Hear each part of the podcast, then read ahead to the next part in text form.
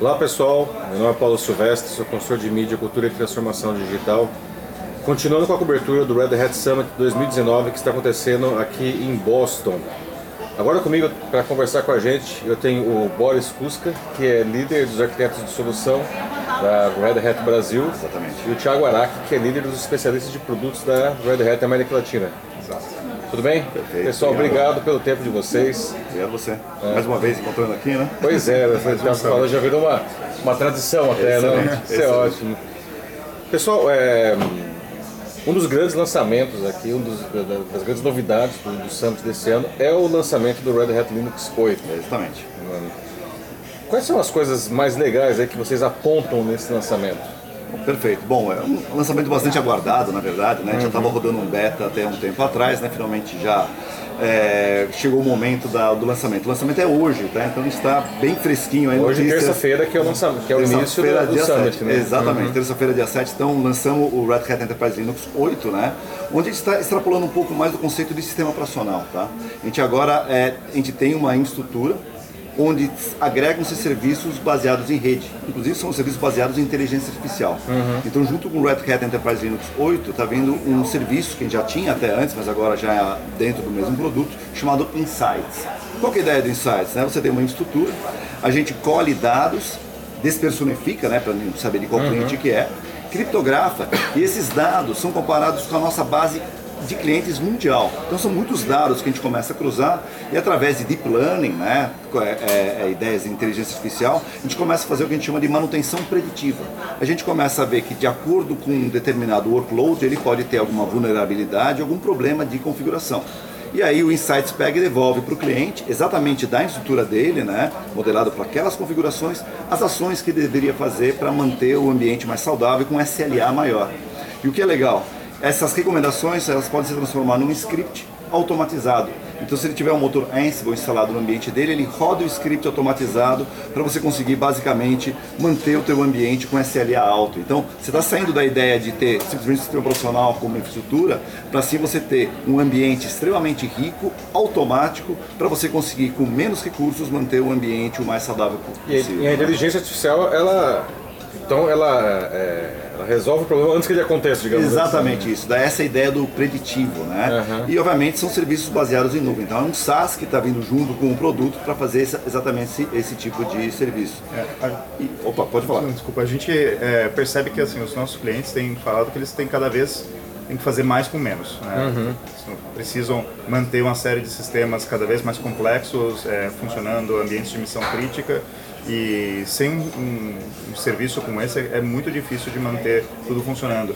É, a grande vantagem, grande benefício do, do Red Hat Enterprise Linux 8 com essa funcionalidade de inteligência artificial é justamente é, dar o conforto para os clientes de que é, o que eles vão estar vão tá rodando, vão estar funcionando no, no Red Hat Enterprise Linux, vai estar sendo cuidado. Eles vão estar cuidando e uma inteligência artificial também vai estar cuidando. Pra, se por acaso agora não está dando problema, mas lá na frente, de repente vai dar essa configuração que ele está usando. Hoje funciona bem, mas mais para frente pode ser que dê algum problema. Então essa inteligência artificial já vai identificar esse risco, essa possível é, falha de segurança, esse possível é, problema de configuração e já vai alertar, já vai, como o Boris falou, já vai enviar é, uma série de novas configurações ou até mesmo perguntar se você não quer já que se execute um, um script para é, arrumar esse, esse possível problema que você vai ter lá na frente. Então, essa é a vantagem. Já estou achando que vai ter um problema, já estou te dando a solução, só que só diga se você quer que eu faça. Exato. E é interessante que 15 anos atrás a gente fala de inteligência artificial, isso era ficção científica, e hoje eu vejo é, como que isso virou totalmente mainstream, ou seja, é, é, empresas pequenas e até mesmo o usuário final hoje consegue tirar ter benefícios da inteligência artificial. né? É, cada vez mais você vê serviços baseados na rede utilizando inteligência artificial, né? Desde daqueles é, é, auxiliares né, que a gente tem em casa, etc., que até sabem com o teu gosto musical, te sugerem coisas, até empresas que basicamente analisam ações e tendências de ações com a inteligência artificial, ele até indica onde se deve investir ou não, né? Esse tipo de uso, cada vez mais. E a nuvem, eu acho que é a grande infraestrutura que permite você começar a colocar serviços tão complexos como a inteligência artificial, como você falou, há 15 anos você não imaginava você criar um ambiente na tua empresa de inteligência artificial. Caminho era esse que se pensava, né? Hoje não, consome-se na nuvem é muito mais fácil. E o ponto acho que é exatamente esse, né? Cada vez mais todo mundo utilizando nuvem, múltiplas nuvens, cada um com suas características, e on-premise também. O grande ponto só é tomar cuidado para não ficar preso nessas nuvens. Né? A gente tem aí passado por uma longa história de lock-in. O ponto agora é utilizar plataformas de container que permitem você utilizar várias nuvens e on-premise de uma forma é, mais coerente, mais uniforme, né? e não ficar preso numa determinada nuvem. Né? Da, daí que vem até o outro lançamento. Exato. É tomar. É, hoje, bom, todos, todas uh, as organizações estão indo para a nuvem, isso é um caminho uhum. sem volta. É, o que a gente tem visto é que o primeiro movimento foi ir para a nuvem, é, explorar, conhecer uma nuvem. Hoje o que a gente tem visto é o o Boris falou, é o, a adoção, o, tomar melhor proveito de cada nuvem disponível. Existem muitos serviços de nuvem que estão disponíveis hoje e como eu posso tomar o melhor proveito sem estar preso é, e não conseguir mais me mover é, para outros serviços, para outros provedores. Então, justamente relacionado com isso, é um outro lançamento que nós vamos é fazer durante o Summit, que é o, a nova versão do OpenShift, que é a nossa plataforma de containers, que está sendo muito usada para vários, é, várias razões, mas uma delas é justamente dar essa camada de abstração, essa portabilidade. É, na verdade o desenvolvimento ele é agnóstico, vamos dizer assim. Exato. Você vai depois fazer o, enfim, o deploy, a instalação disso daí, onde for mais conveniente. Exatamente. E poder fazer inclusive a transposição de uma para outra quando for o momento. É. Cada vez mais o transbordo, né? Como que a gente fala tanto, uhum. né? Você tem um data center, precisa de mais recursos, você utiliza a nuvem, que naquele momento é mais barato ou mais, tem uma qualidade maior para o teu objetivo. Né? É, e a, a, nuvem é uma, é uma outra tecnologia que, que, que é relativamente recente, né, mas que está promovendo uma mudança considerável nos negócios, inclusive no sentido de, de democratizar a, pequenas empresas a ter acesso a recursos que eram inimagináveis para elas do ponto de vista financeiro até muito pouco tempo atrás. Né?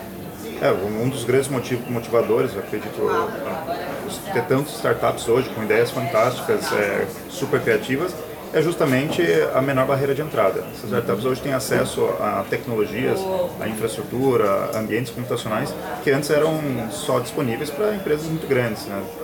qualquer um hoje, com um par de cliques, né, pode ter uma, acesso a uma inteligência artificial, como a gente estava falando. É, e não só os pequenos é. também, né? Você vê que ah, os grandes também estão até investindo em aceleradoras e incubadoras, até para pegar essas faíscas inovadoras aí que vêm das startups para absorver e utilizar para conceitos próprios. Todos os grandes bancos, seguradoras, têm aceleradoras para exatamente identificar exatamente. essas novas tecnologias. É, e o banco, imagina, é uma instituição super digamos, conservadora, gigante, tradicional, com a capacidade de investimento como poucas empresas têm e os caras estão nessa, nessa linha. Né? realmente... É impressionante, porque até a visão que a gente tinha um tempo atrás que o banco era conservador demais, no ponto de não inovar, é o contrário. A gente vê que mais não, inova, na verdade, eles, inovam, eles são conservadores em outros aspectos. Sim, segurança, inclusive, né? É, segurança, não, exatamente. Mas do ponto de vista de inovação, você vê no Brasil, inclusive, é o o internet banking brasileiro puxando a fila mundial aí, né? Sem dúvida, sem dúvida. Os bancos digitais, até os bancos tradicionais fazendo é, eventos como hackathons, é, como feiras de inovação, é,